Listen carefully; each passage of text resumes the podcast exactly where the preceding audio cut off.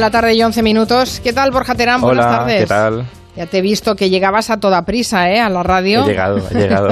ha colgado. Borja Terán en Twitter un vídeo de cómo iba acelerado por la por la autopista hasta llegar a Onda Cero Madrid. Pero, Pero yo no iba conduciendo, ¿eh? No, y bueno, y tampoco ibas acelerado, era el efecto que le dabas, Era, ¿no? Y claro. no ibas a esa velocidad para Era- nada. Muy nada, prudente nada. tú. Es, es efectos, efectos especiales. Hay que hacer efectos especiales. Está bien, está bien.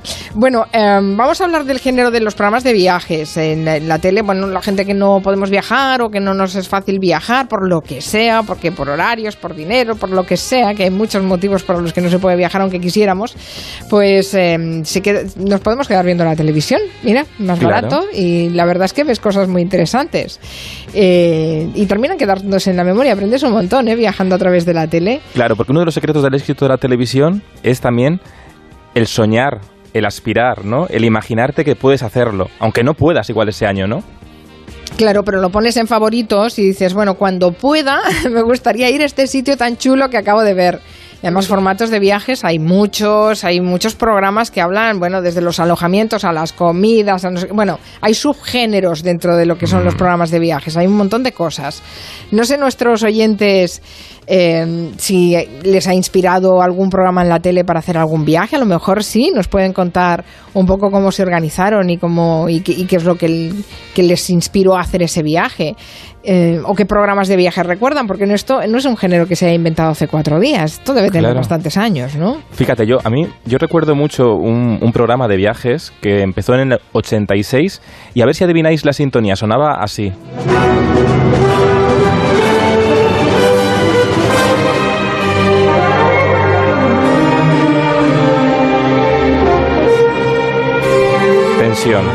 Podía ser también un poco la sintonía del debate de investidura también, pero no es un programa de viajes, No, claro.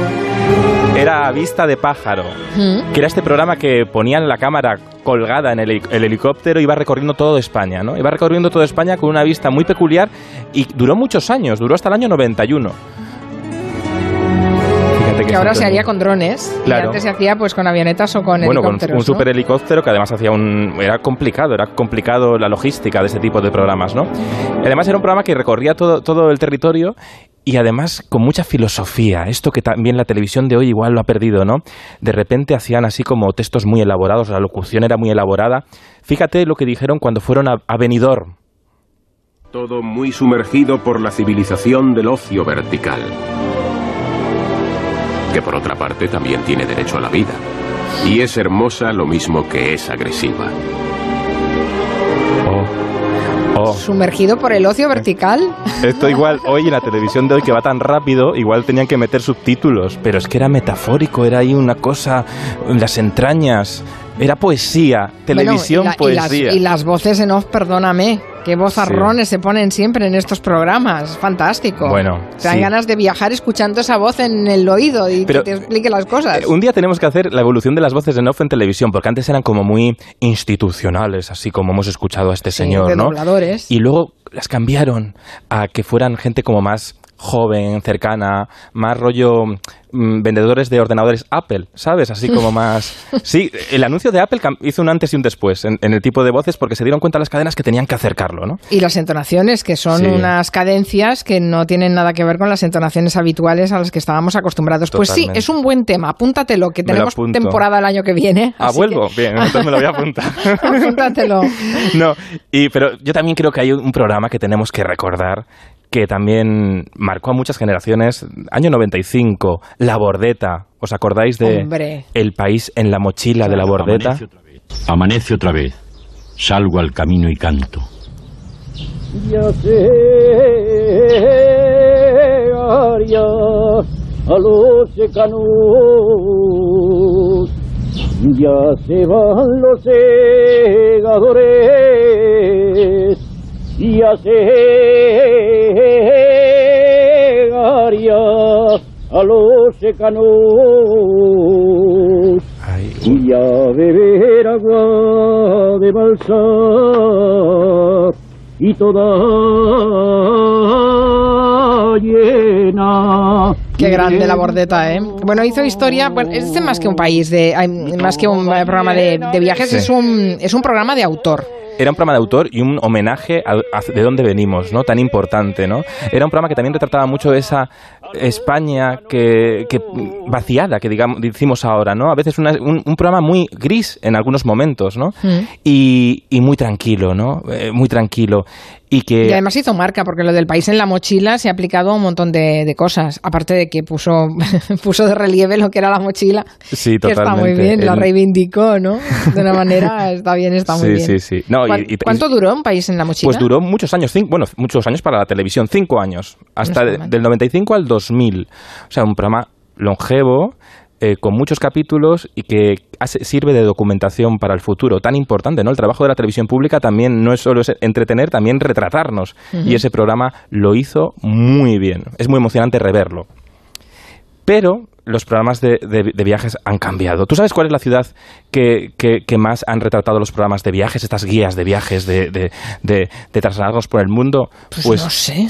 pues sin duda es Nueva York. Ah, mira, lo iba a decir. Ay, porque claro, porque Nueva York es una ciudad que aunque no hayamos estado nunca, La conocemos. la conocemos porque ha protagonizado tantos rodajes de cine.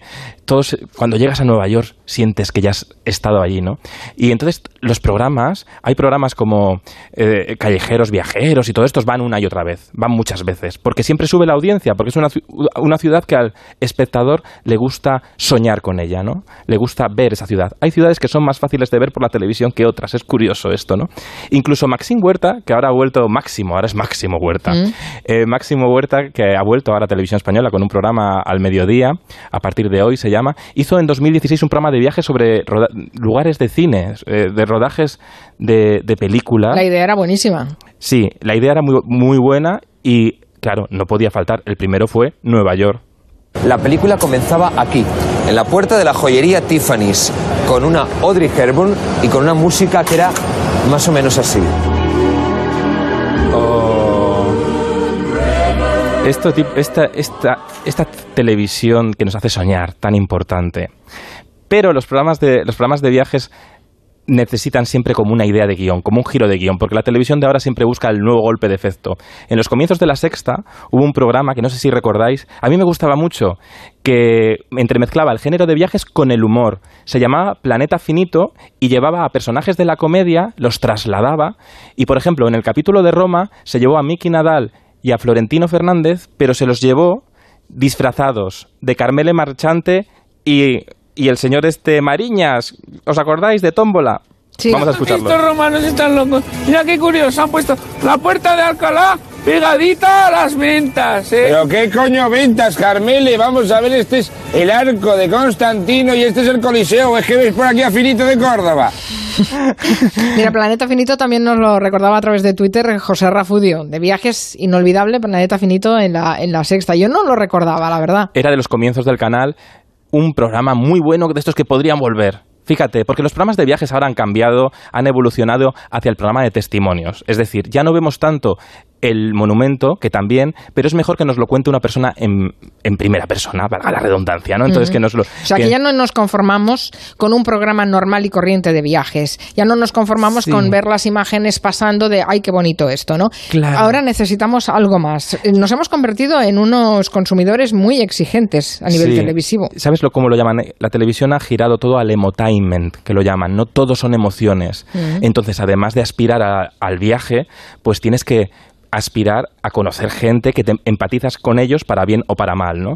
Por eso este tipo de programas han- se sumergen mucho en el género, bueno, abrió el género madrileños por el mundo, y luego hay de todo tipo, ¿no? Españoles por el mundo en televisión española, vasco por el mundo, callejero, viajeros, y todo se cuenta en primera persona de españoles que han triunfado en el extranjero y te lo cuentan ellos, ¿no? Bueno, que han, que han triunfado en el, en el extranjero. viven en el O que viven en el extranjero, extranjero, o que se vuelven locos en el extranjero, como este corte buenísimo mm, que se hizo muy viral, de una chica Tania que vive en Sydney y que es experta en acroyoga y es una, bueno, pues una tía que hemos exportado la picaresca pa- española. Escuchad. Oye, pero te estoy viendo que llevas un anillo. Bueno, porque llevo un anillo de Cartier de allí porque trabajo allí. Pero vamos a ver que es que en Cartier, cuando te casas, te hacen una oferta y te lo dejan más barato. ¿Y te lo dejaron más barato? Claro, ¿Porque yo te dije que casaste? me- pero que me había casado, que no me casé, pero que para que me saliera más barato, pues se lo dije. Dijiste que, que te habías casado. Tú verás, en Fiji. ¿Cuánto cuesta ese anillo? Cartier.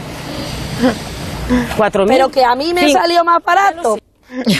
Bueno, está un personaje. No sé cómo encuentran estos personajes, de verdad. Se lo podemos preguntar a Paqui Peña, ¿no? Sí, que hizo este reportaje. Ah, sí, sí, sí. Hola, Paqui Paqui, ¿cómo Peña. estás? Hola chicos, ¿Qué Borja? Carmen, un beso. ¿Con qué energía entras, Paqui? ¿Cómo nos gusta? Hombre, pues eso que estoy con jet lag, que llegué anoche de Canadá. O De grabar no un madrileños por el mundo. De grabar un madrileño por el mundo, que veréis en septiembre. Bueno, me ha Pues, encantado. pues debe ser el jet lag, ¿eh? Perdona que te lo diga, pero Yo no, como mira, está fantástico. Mira, Carmen, yo discuto con mis compañeros porque digo que el jet lag no existe. A ver, si tú piensas que está el jet lag, es que ya te enredas en la historia de que hay jet lag. Pero si piensas que no, pues dices, pues nada, que estoy un poquito más tumbada de lo normal y ya está. Bueno, está bien, con- eh, está. es consejo de viajera en este caso. El Jack Black eso son los es. padres, ¿no? No es- Entonces Sí, tú te, tú acuerdas bien de Tania, ¿no? Por lo Oye, que veo. me acuerdo. me ¿Cómo acuerdo olvidarla, no? Perfectamente. ¿Cómo olvidarla? Y eso que hace solo tres añitos. Pero luego volvió a resurgir, porque ya sabemos que los programas luego se hacen muchos tapping y demás. Volvió a resurgir y tuvo, resurgió con más fuerza. Maravillosa. Cuando te encuentras, y vosotros que tenéis experiencia lo sabéis, un personaje para entrevistar que te lo da todo, que no tiene miras de nada, que le da igual lo que diga, dices. Ay, qué a gusto, no tengo que sacar de la mochila los apuntes. Pero Paqui, pero ¿cómo encontrasteis a Tania? ¿Cómo buscáis a los personajes? Porque claro, este tipo de programas ahora vienes de Canadá. Eh, recorréis todo el mundo y cada, cada programa requiere un casting de personajes. ¿Cómo los encontráis? Pues fíjate, un casting, pero a veces no te queda más que encontrar a los tres que has encontrado porque no hay otra persona viviendo, hay otro madrileño o madrileña. El caso es que eh, Tania apareció de la forma un poco... Fíjate, te voy a contar un secretillo. Cuando la teníamos, teníamos cuatro, cinco, seis cuestionarios. Es en Australia, en Sydney, y hay bastantes españoles y madrileños allí, porque al final, mm, para esto del idioma, la gente también se va por aprender inglés, ¿no? Y había bastantes madrileños. Y esta Tania era como muy desastre, en el sentido de que le envías un cuestionario para que te rellene, no lo rellenaba, la llamabas, no cogía el teléfono, y la redactora que tenemos aquí, dirección, decían, es que no, es que te la va a jugar. Digo, ¿me dejáis que me la juegue? Es decir, a veces tú intuyes que te puede fallar la intuición, pero ¿sabéis cuándo esa cosa que dices, ay, o sea, es un desastre, me lo va a hacer pasar mal porque no me coge el teléfono y si me cae, si se me cae, en el lenguaje de la radio y la televisión, Sí. si se cae para los espectadores es- y, y oyentes, que no, que no aparece, no que se Que te deja lesione. tirado, vamos. Sí, sí. que me deja tirado y que no lo puedo entrevistar. Digo, pero hay algo en ella mm, sublime, maravilloso. Y, y tuvimos suerte, porque al final la hicimos, dije, venga, no la jugamos, y fue, fue maravilloso. sí. No sé qué futuro tuvo en Cartier después de esto, pero... Ah, ya. Ya no trabaja en Cartier. ¿no? Creo que no. No, no creo trabaja que en no, Cartier. creo que no. También jugamos una buena baza, chicos, y es eh, que yo creo que no ven el programa. Ya. También puede ser. entonces- Sí, puede ser, porque... Pero esta chica no tenía problema. Si me ha llamado alguna vez, me escribe WhatsApp y me dice, ah, ahora estoy trabajando, ahora me he comprado otra moto. O sea, hay personas que tienen una estrella, que no necesitan ningún bagaje ni ninguna carta de presentación, que ellos solos se valen por sí mismos y es maravilloso, ¿eh? Maravilloso. Pero eh, en un principio, ¿cómo los localizáis? Eh, ¿A través de listas que os dan la embajada, los consulados? ¿Cómo, ¿Cómo va si no? Sí, una de ellas, Carmen, es esa, la que has dicho, a través de la embajada. Lo que pasa que la embajada, sabes que lleva un protocolo, tú te pones en contacto con la embajada y luego la embajada se pone en contacto con ellos y cuando dan el permiso ellos, tú ya te puedes poner contacto. Pero es una de las opciones a través de embajada. No la más, porque es la más lenta y ya sabes cómo es esto de los programas, que lo queremos ya para ayer. Entonces, eh, esa es una opción. Otra es que el número de teléfono, cuando está el programa en directo, aparece en pantalla. Entonces siempre está la abuela de turno, la tía de turno, la mamá de turno, el amigo que dice, oye, que, que mi amigo, mi amiga Tania está en Australia. Ah, vale, pues nos dejan el contacto. Mm. Otra ya con redes sociales a través de Facebook, de, de Twitter. Y luego también, a veces, cuando no encuentras el madrileño, pues te- en la búsqueda te lanzas a llamar, no sé, a una cadena de hoteles, a ver si en Brasil hay algún español, algún madrileño, o a través de un catalán encontramos a un madrileño, a través de alguien, oye, ¿conoces a alguien que hable español? Y al final los vas encontrando. Hay varias vías, sí. Vas tirando del hilo, ¿no? Oye, las- Sí, sí, sí. ah, pregunta, Carmen. No, pero quería saber cuánto tiempo más o menos eh, tardan en hacer un- en grabar un programa, con cuánto tiempo lo planifican de antelación. Pues mira, mm, muchas veces eh, la preproducción, es decir, nosotros hablando con ellos para un poco repartir las localizaciones, ver qué va a contar cada uno, no debemos olvidar que es un programa de tele, al final es entretenimiento y tiene que ser variado, divertido, curiosidades. Podemos tardar como unos ocho días nosotros en preproducirlo, o sea, el reportero que se va. Luego, en grabarlo, pues depende del destino. Si es ahora Canadá, pues han sido 12 días por, por el tiempo que se tarda en llegar, en los traslados, la infraestructura, unos 10 días pon- eh, en hacer el viaje. Y para contactar con ellos, tenemos una redactora, Lucía, que ella está pues meses antes intentando localizar madrileños, al mínimo tres, bueno, mínimo antes era cuatro, pero con tres yo me apaño, ¿eh? Oye, ¿y se saben las peculiaridades de los sitios donde viven o se lo tenéis que es- hacerles estudiar un poquito? A veces sí, Vas ¿no? a hacer es sacar las tripas del programa. Ah, Yo a veces creo que lo dicen un poco de memoria, como que se lo acaban de estudiar y han dicho, "Bueno, aquí no sé qué. Pero imagínate, imagínate, Borja, que vienen aquí de repente. ¿Tú de dónde eres? ¿De, Ma- de Madrid de dónde, Borja? ¿O no Bueno, eres de yo soy de? Cántabro. Ah, Cántabro, ¿de. Cantabria de dónde? Sí, de Santander, Santander capital, pero yo me lo sé todo, ¿eh? Uy, ¿Te lo sabes todo? Uy. Ay, qué listo eres, qué listo. Nada, no, a mí, a mí vienen, yo soy de Madrid, a mí vienen ahora, eh, a- que les haga un tour de repente y yo llevaría a, a los cuatro sitios de mi barrio. Es cierto que que al final tienes que pensar eh, en el programa, ¿no? Y yo que soy muy curiosa, dices, bueno, pues voy a mirar a ver en este sitio la tienda más rara, una señora que cante. Entonces un poco tú les guías a ellos y si, claro, ellos te enseñan la catedral y nos quedamos con, ay, qué bonita, ay, qué bonita, eso no nos vale. Tienes que decirme que es de 1875. Bueno, pues ellos te lo dicen. Y luego la improvisación también. Pero es verdad que a mí, desde luego, me gusta mucho, ya, aunque ellos se lo sepan, eh, a mí me encanta viajar, aprender. Entonces, tú sabes lo que es haberme ido a Sicilia hace un mes y verme otra vez El Padrino o verme eh, una jornada particular, o sea, ver películas antes de irme y luego leerme libros. Entonces, es algo que me dicen a veces los compañeros, Paqui, ¿pero eso para qué te sirve para el programa? Ay, no lo sé, a mí me encanta. ¿y es como tenéis- que me transporto. ¿Tenéis problemas para grabar? Lo digo porque, claro, te grabáis en la calle y hay algunos países que pueden ser un poco más complicados que otros, que pedirán autorizaciones. Sí, sí, ¿Tú recuerdas algún caso en el que haya sido complicado rodar? Ajá, sí, sí que hay. Sí, porque a veces podemos llevar eh, los permisos de trabajo y otras veces si no, no, no accedes al país o no hay tiempo. Normalmente llevamos, ¿no? El permiso de, de trabajo, pero aún así, eh, en Vietnam, por ejemplo, mm, tuvimos problemas. Tuvimos muchos problemas en, en Myanmar, la antigua Birmania, bueno, Birmania, que se conoce todavía también. Ahí una noche nos pararon un- en un checkpoint de militares de noche y un susto porque, claro, mm, no sabes quién eh, te está eh, deteniendo ahí, por qué, y es por llevar la cámara. En países árabes suele pasar, también es lógico, ¿no? Entran en mezquitas y demás, pero al final yo creo que depende como tú. Yo siempre pongo cara de, ay, no, por favor, no lo sabía. Family Video, Family Video, Family Video. Y con el Family Video. Entras pues para- Bueno, es que, es que Paqui, tú tienes mucha psicología, porque además tú todo el rato vas a los invitados y les vas diciendo, ¡ay, qué bonito! ¡ay, qué chulo! Y tú les vas inyectando energía y ellos se crecen, como diciendo, pues sí que es bonita mi casa. No lo sabía. Tú ahí haces mucha psicología, ¿eh? Psicología y una hipocresía. Bueno, y esto no me van a echar, ¿eh? No. Esta entrevista me echan. No. No, porque es verdad que a veces. A ver, pues dices, Jolín, esto es horrible, pero no lo puedo decir. No lo puedo decir. Claro, pero bueno, ¿sabes qué, Paqui? Te- vamos Sí. a recordar un momento, porque tú le echas morro y A los ver. oyentes te Sí, recordarán. Tienes un pasado, Paqui. Porque hiciste una cosa en Está Pasando que todos lo hemos deseado hacer. ¿Sabéis en Benidorm esos castillos de arena gigantes que son obras de arte que están años, meses haciéndolo el pobre señor ahí con el agua, haciendo guardia para que no nadie se lo destruya? Pues Paqui trabajaba de reportera en un programa que se llama Está Pasando, se llamaba en Telecinco, en las tardes de Telecinco, antes de Sálvame. Y ella como que se cayó encima. Vamos a recordar lo del castillo. ¿Qué pasó? La Me voy a poner, por ejemplo, aquí arriba, es que es increíble la puertecita que hay con un, un niño... ¡Ah! Paqui, por Dios. Paqui. Por favor. 17 días, Paqui. Ha tardado en hacerlo. 17 días, Paqui, lo destruiste.